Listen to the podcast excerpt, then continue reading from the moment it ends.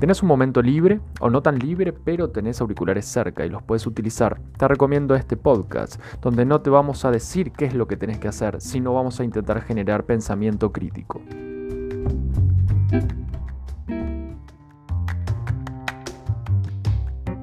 Profesor Pablo, toda suya la palabra. Bueno, gracias Horacio de nuevo por la invitación. Eh, un honor estar acá también con, Daniel, ¿no? Em, creo que es un término, un concepto que eh, Byung-Chul Han desarrolla de buena forma. Yo no, no, coincido en algunos aspectos, en algunos puntos que tocan el libro, sobre todo en el capítulo de capitalismo de la emoción, cuando habla de afectos, habla de emociones, creo que hay alguna cuestión ahí teórica que yo difiero. Pero en general, salvo coincido con Daniel con el tema del neoliberalismo y cómo lo plantea, que pareciera como monotema, va todo por ahí cuando define algunas cuestiones. Em, creo que para llegar a, la psicopolítica uno tendría que ir dos pasos antes, si hablamos en una suerte de cadena histórica, y tomar un concepto de Foucault, por ejemplo, el del poder soberano, ¿no? que en ese momento, ¿no? estamos hablando de edad media, el poder soberano e, era aquel poder que decidía sobre tu vida, tenía un directo uso de la fuerza. Entonces, en ese entonces había un otro, ¿no? Estado, rey, lo que sea, que decidía si vos seguías viviendo o no seguías viviendo porque había pasado alguna situación, o se enviaban a la guerra, lo que fuese. Si seguimos avanzando en el tiempo, todo esto es para entender el, concepto de psicopolítica, ¿no? Como me gustaría dejarlo claro, que muchas cosas también Daniel las fue diciendo. Entramos a el biopoder. Y en el biopoder está este estado que va a regular, ¿no? va a normalizar, va a automatizar los cuerpos, pero no va a haber una injerencia sobre la mente y menos va a haber una injerencia sobre el inconsciente de las personas, que es donde la psicopolítica, el psicopoder se va a meter mucho.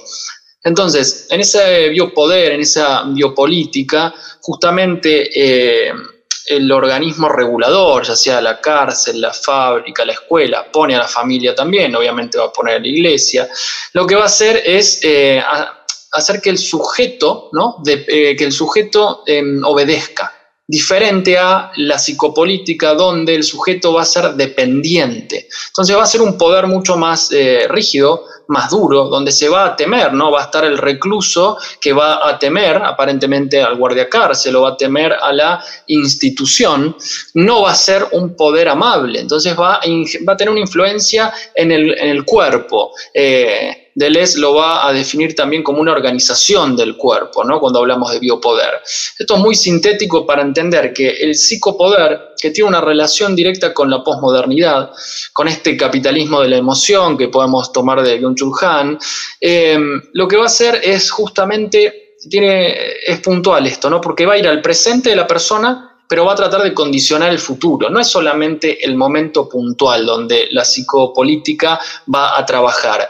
Es en realidad un conocimiento que voy a tener, porque no podemos hablar de psicopolítica sin hablar de inteligencia artificial y de la big data, ¿no? No podemos desprendernos de estos dos conceptos tecnológicos. acá está su matriz o su génesis en cierto punto de la instauración en el hoy. Por lo tanto, ese conocimiento de dominación va a ir a la psique, va a ir a, a la mente, para hablar bien sencillo, y va a tratar de eh, condicionar a un nivel prereflexivo. Cuando hablamos de la prereflexión estamos hablando más de lo inconsciente, de aquello que es negado, de lo oscuro, de lo que no tengo conocimiento. Para que la gente entienda, nosotros podemos hacer una división de nuestro aparato psíquico lo más sencillo posible en aquello que puedo ver, que puedo controlar, que puedo observar, que sería la conciencia, y aquello inconsciente que es como si fuera, por ejemplo, aquella ropa que tenés guardada en el placar y no tenés idea de que está y está guardado en un cajón que nunca abrís, bueno, ese sería nuestro inconsciente, lo que desconozco de mí, pero que tiene una expresión directa por distintas vías de manifestación, por ejemplo, los sueños, los fallidos, los síntomas, etcétera, etcétera. ¿Qué va a ser la psicopolítica? Bueno, va a tener todo este entramado ¿no? donde va a ir sobre todo a esta masa, o como le define Byul Chong Han, al enjambre, eh, y va a, va a tener una interferencia directa, una injerencia, mejor dicho, en la mente de las personas, ¿no? para condicionar el presente y el futuro. Es decir, es un poder, como lo define Han, amable, seductor, eh, inteligente, lo define como un poder inteligente.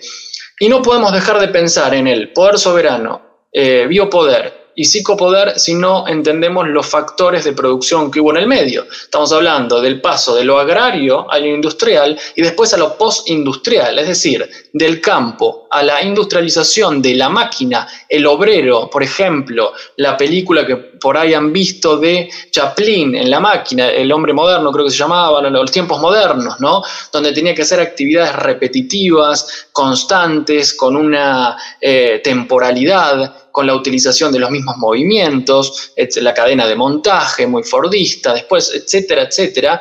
Y ahí tenemos la industrialización, estamos hablando más o menos siglo XVIII, para posteriormente, cuando hablamos del mundo de los servicios. ¿no? Hoy los mayores presupuestos o las mayores industrias están en la parte de los servicios, es decir, en este tipo de... Eh, en este tipo de herramientas tecnológicas, las redes sociales, la programación, la nube. Si nosotros hoy miramos cuáles son los puestos de trabajo más requeridos, vamos a ver que en general un ingeniero en sistemas, informática, todo ese mundo, además de tener un gran recambio, tiene una de las mejores pagas. ¿Por qué? Porque es lo que más se utiliza es lo que hoy está regido el mundo por justamente este mundo o esta esfera postindustrial, donde los servicios son la eh, frutilla, la princesa del mercado. Ahí viene la Big Data y ahí viene la inteligencia artificial. Byung-Chul Han va a decir que eh, los me gusta, los likes, van a ser como ese amén digital, ¿no? Como el amén que hacemos en el templo, eh, que hacemos en la misa, ¿no? Cuando queremos decir que así sea, eh, ese me gusta en cuanto a la interacción virtual, que termina siendo público lo privado, es justamente un refuerzo, como hablaba Daniel, en cuanto a premio o castigo en nuestras propias conductas. ¿no? Nosotros tenemos en el mundo conductista o conductista conductual, eh, conductista eh, cognitivo, perdón, los premios o los castigos, no son refuerzos. Cuando nosotros ponemos un me gusta, ¿cuál es la reacción del que lo recibe? Bueno, estoy justamente, me están dando identidad a aquello que yo estoy plasmando en la virtualidad, quiere decir que recibo una mirada. Nosotros nos manejamos por la mirada del otro, justamente. Yo lo que veo hoy día en el consultorio, uno de los puntos que más veo es la conflictiva con la mirada del otro. Y cuando en un espacio psicológico hablamos de mirada, no hablamos de ojos físicos, estamos hablando de la connotación del afecto, básicamente. Entonces, si el otro me mira, pone like, quiere decir que intereso, quiere decir que lo que hago está bien, quiere decir que soy linda, quiere decir que soy lindo, quiere, que, quiere decir que soy inteligente, ¿no? El post tiene tantas estadísticas y ahí Instagram o cualquier red social te empieza a arrojar los datos, ¿no? Y ahí entramos en otro tópico que habla Byung-Chun Han, que es el dataísmo. Él dice que la primera ilustración va a tener la estadística, y en ese momento lo que quería hacer Voltaire era justamente sacar la mitología, ¿no? Y, entrar en un mundo más científico, más de datos. Hoy tenemos la segunda ilustración, que es justamente la Big Data. Y cuando hablamos de la Big Data, eh, tiene una carencia total de sentido, una carencia de trascendencia, y agarrar a la persona, ¿no? Y convertirla justamente en un número. Entonces ya quitamos directamente el ser, quitamos directamente la psique bien entendida desde los griegos, no desde entendido como la psicología hoy, desde el cerebro. Nos quedamos sin ser, nos quedamos sin persona y ahí justamente está directamente relacionado con la posmodernidad, donde Yul Jung Han también habla que somos una narrativa eh, y que no hay narración justamente cuando hay datos, ¿no? cuando hay números. Por lo tanto, esto es a modo no como de generalización, pero la, psicopolítica, el psicopoder, eh, justamente es un arma muy peligrosa. Eh, que después puedo, puedo, leer algunos datos que tengo aquí de la cantidad de consultas o interacciones virtuales que hay, sobre todo en las grandes redes sociales, y que lo que termina haciendo, esto para cerrar, es que el ser humano que interactúa constantemente con esto se crea que vive en un mundo completamente libre, ¿no? Y termina siendo un sujeto, sujeto, ¿no? Tiene una sujeción a algo, ¿a qué? Al poder normativo de los cuerpos, ¿no? Del orden corporal, como diría Deleuze o Foucault. No, en realidad tiene una directa dependencia, como lo define Byung-Chun Han, a estas herramientas tecnológicas donde tengo que subir aparentemente todo lo que hago en el día, porque si subo más cantidad de historias, por ejemplo, el algoritmo me posiciona mejor. Entonces, tengo, está todo estudiado desde el marketing digital. Termino siendo un gran dependiente ¿no? a las redes eh, o, a la informática, cuando en realidad me, considero completamente libre. Por eso ese poder justamente es seductor, es amable, es eh, amigable ¿no? y es silencioso directa, y invisible, directamente opuesto al biopoder que justamente no es silencioso ni es invisible. Hay alguien que está controlando mi cuerpo, hay alguien que me encierra en una fábrica, en una cárcel, etcétera, etcétera. Un poco en general esto. Bien, bueno, a ver, eh, tema súper importante y, súper complejo. Te voy a, leer unos dos datos que me parecen importantes y justo van de la mano con esto, ¿no? Durante marzo del 2018, Facebook, eh, la plataforma tuvo 1.45 billones de usuarios activos diariamente y 2.2 billones de usuarios activos mensualmente. ¿Qué significa esto? Eso es un dato solamente de cuantificación, pero eh, imagínense los números, ¿no? En esta imagen que vos ahí pones, Horacio, que estás compartiendo, donde están las eh, redes como más utilizadas, em, lo que podemos ver es que la identidad de la persona va a estar en una constante relación con la vida que tenga en la esfera digital y con el premio o el castigo recibido por ese otro o esos otros que están del otro lado, que muchas veces conozco y otras veces no tengo idea quién son, donde se va a reflejar directamente mi propia mirada de mí mismo, mi propia estima personal. Jung Chul hace eh, como una gran crítica en su libro La sociedad paliativa, ¿no? donde en esta sociedad algofóbica, que le tenemos eh, una gran fobia al, dolor y que en realidad ingresan eh, la psicología positiva, por ejemplo, coaching motivacional y todas estas herramientas bastante, eh, bastante vacías, que lo que van a hacer justamente es a no, no conectes con el dolor, no conectes con lo que te pasa, no conectes con esa interioridad, no conectes con lo más profundo de tu ser, básicamente lo que vamos es eliminémoslo, que justamente es lo que una red social hace en el hoy, con aquellos eh, muy probablemente disidentes de las ideas imperantes del momento. El otro día leía en una publicación de Almedia que el nuevo CEO de Twitter, eh, básicamente, no sé bien por qué razón, eliminó un montón de... Eh, de usuarios cristianos, ¿no? Bueno, no sé bien cuál fue la causa, solamente estoy tirando el titular, pero en realidad em, estas plataformas se convierten justamente en la devolución hacia mi identidad. Fíjense los objetos de consumo. Si vos tenés, como decías vos, Horacio, tenés determinado, determinada marca, no es lo mismo lo que te va a dar socialmente el estatus, tener Apple, por ejemplo, que tener, no sé, Nokia. ¿no? Te tiro dos marcas que no, hay ningún problema, porque acá nadie cobra por esto. Una te va a dar ciertas características y otra te va a dar otras características. Y eso socialmente, ante la mirada em, que enjuicia del otro lado, ante esta, hasta lo que va a decir Bill Chung Han, ¿no? este panóptico digital, ¿no? diferente al panóptico eh, ventamiano, lo que va a hacer es que está constantemente presente, es una visión de 360, es decir, entren a cualquier aplicación que ustedes vean del, de mapas, por ejemplo, vas a tener la visión 360, que justamente es lo que hace en este caso las redes sociales o eh, que están eh, en su génesis por las Big Tech, que son las que generan o crean estas, estas plataformas. Entonces, yo voy a ser en lo privado quien en realidad está en lo público. Lo público, en cierto punto, vamos a tomarlo como las redes sociales, que hoy son... Eh, la interacción por antonomasia, es decir, ¿dónde buscan relaciones de pareja hoy las personas? No lo buscan como antes se buscaban algún tipo de encuentro social. En general se encuentra en las aplicaciones, ¿no? Las que quieran, las que haya en el mercado hoy día. ¿Dónde hablas con tus amigos? No, me quedo hasta las 3 de la mañana eh, con amigos. ¿Con qué amigos? No, los amigos que están por, no sé, alguna plataforma hoy conocida de juegos por ejemplo, ¿no? Entiendo que muchas veces la tecnología lo que hace es acortar las distancias. A, mi profesión, por ejemplo, me sirve un montón para trabajar con pacientes de todo el mundo y no solamente de la ciudad de Buenos Aires. Por lo tanto, esa es, eh, esa es una ganancia, pero no es una ganancia en la definición de mi propia identidad. Justamente la identidad es aquellas características particulares que tengo que me diferencian de los semejantes. No somos todos iguales, pero en este enjambre o en esta sociedad de masas tenemos que hacer un igualitarismo constante y tóxico de la en la comparación con los demás. Por lo tanto, esa devolución, esta mirada del otro, esta... Eh, premio castigo conductual que va a venir del otro lado, justamente impacta en mi libertad.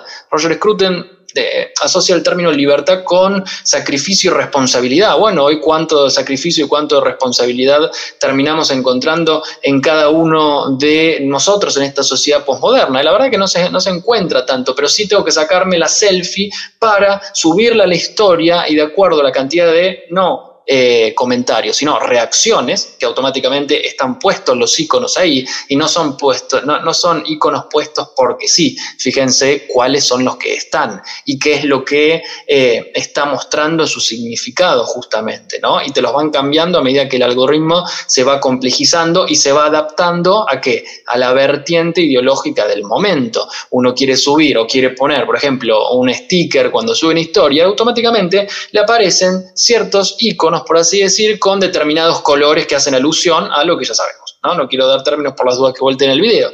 Entonces, hay justamente una eh, identidad que se va viendo atacada por todos lados. Por eso diversos autores, como no sé, de Nietzsche, Deleuze, y estamos hablando también de, eh, de Foucault, usan el término acontecimiento, ¿no? El acontecimiento va a ser en general aquel, eh, aquel momento, por así decir, que va a ser una ruptura con lo imperante, ¿no? Cada uno tiene su, eh, cada uno tiene su definición particular, pero más o menos es eso. Entonces, vos encontrás hoy un adolescente, por, por poner un rango etario que más lo utiliza, un adulto joven que no tenga red social, no, eso es un antisistema. ¿no? Antes se mencionaba el antisistema, hoy sos re anti, se decía en la jerga. ¿Cómo alguien no va a tener una red social? Todos las utilizamos. El tema, obviamente, es con qué objetivo uno lo utiliza. Lo puedes utilizar como un objetivo de esparcimiento, un objetivo laboral o como el que quieras, pero que el fruto no sea que la devolución que me den impacte directamente en mi automirada de la propia imagen que tengo de mí. Entonces ya ahí el coaching no me sirve para nada, básicamente. El coaching sirve para determinados puntos específicos, a trabajar, por ejemplo, un área laboral, pero no para resolver traumas, por ejemplo, ¿no? O para resolver cuestiones eh, muy profundas del ser humano. Y yo tengo mi gran crítica con respecto a esto y respeto absolutamente todas las profesiones, ¿no? Entonces, me parece que esta relación que hacemos entre la sociedad paliativa, que no, le, no, aguanta el dolor y todo, tiene que ser un hiperpositivismo y no puedo sufrir, por eso la imagen católica de la cruz, de cristiana, de Jesús, no garpa, como diría un sacerdote amigo, porque no podemos ver a alguien que sufre, ¿no? Bueno, pero el sufrimiento de eso obviamente tuvo el fruto que tiene en la humanidad hasta el día de hoy y por eso es una de las religiones o la religión más perseguida. Por lo tanto, para cerrar, identidad y libertad están directamente en una relación intrínseca donde una depende de la otra.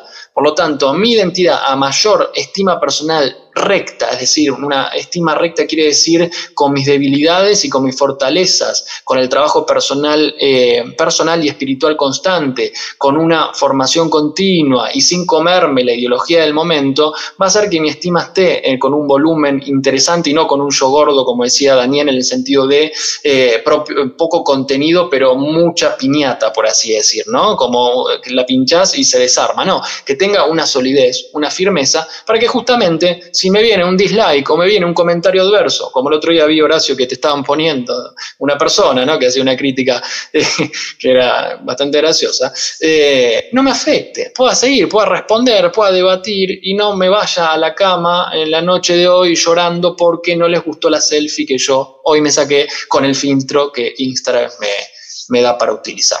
Ese es mi humilde aporte como yo mencionaba antes, el tema de la libertad, en realidad estamos eligiendo entre ofertas que se nos hacen, ¿no? A mí particularmente, eh, en mi pensamiento, no me preocupa tanto la oferta de las eh, cosas que hay.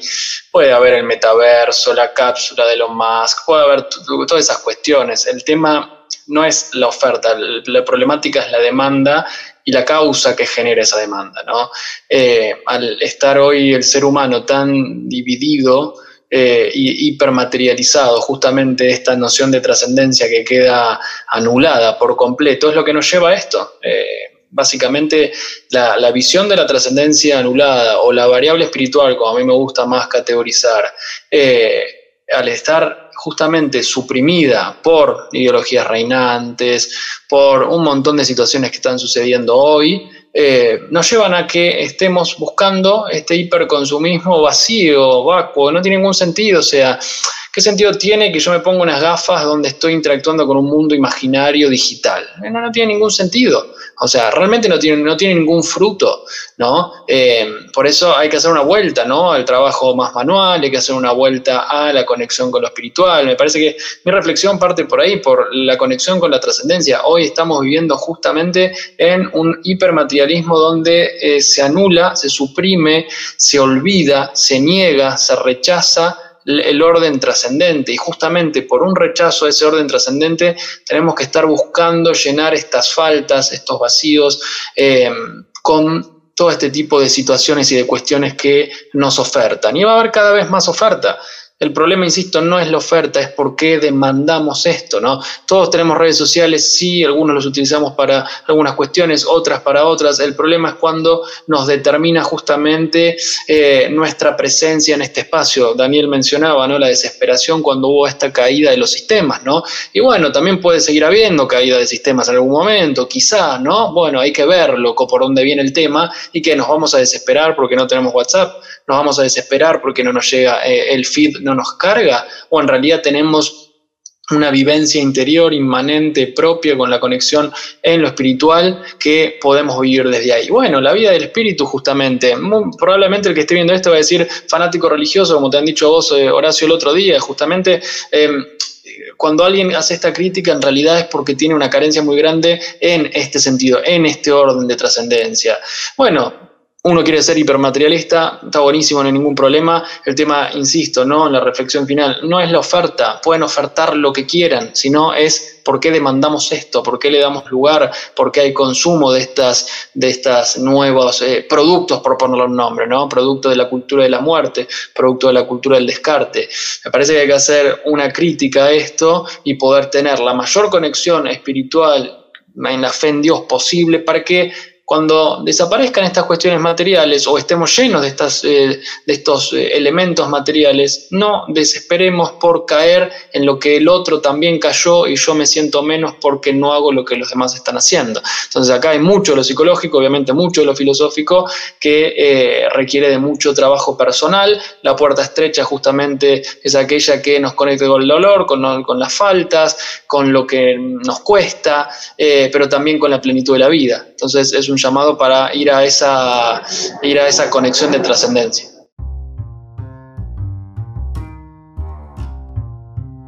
Si quieres saber más de nosotros, puedes encontrarnos en www.pablocaruso.online, en las redes sociales, en Instagram, arroba Pablo F. Caruso, en Facebook, barra PF Caruso y en YouTube, Pablo Caruso Psicólogo.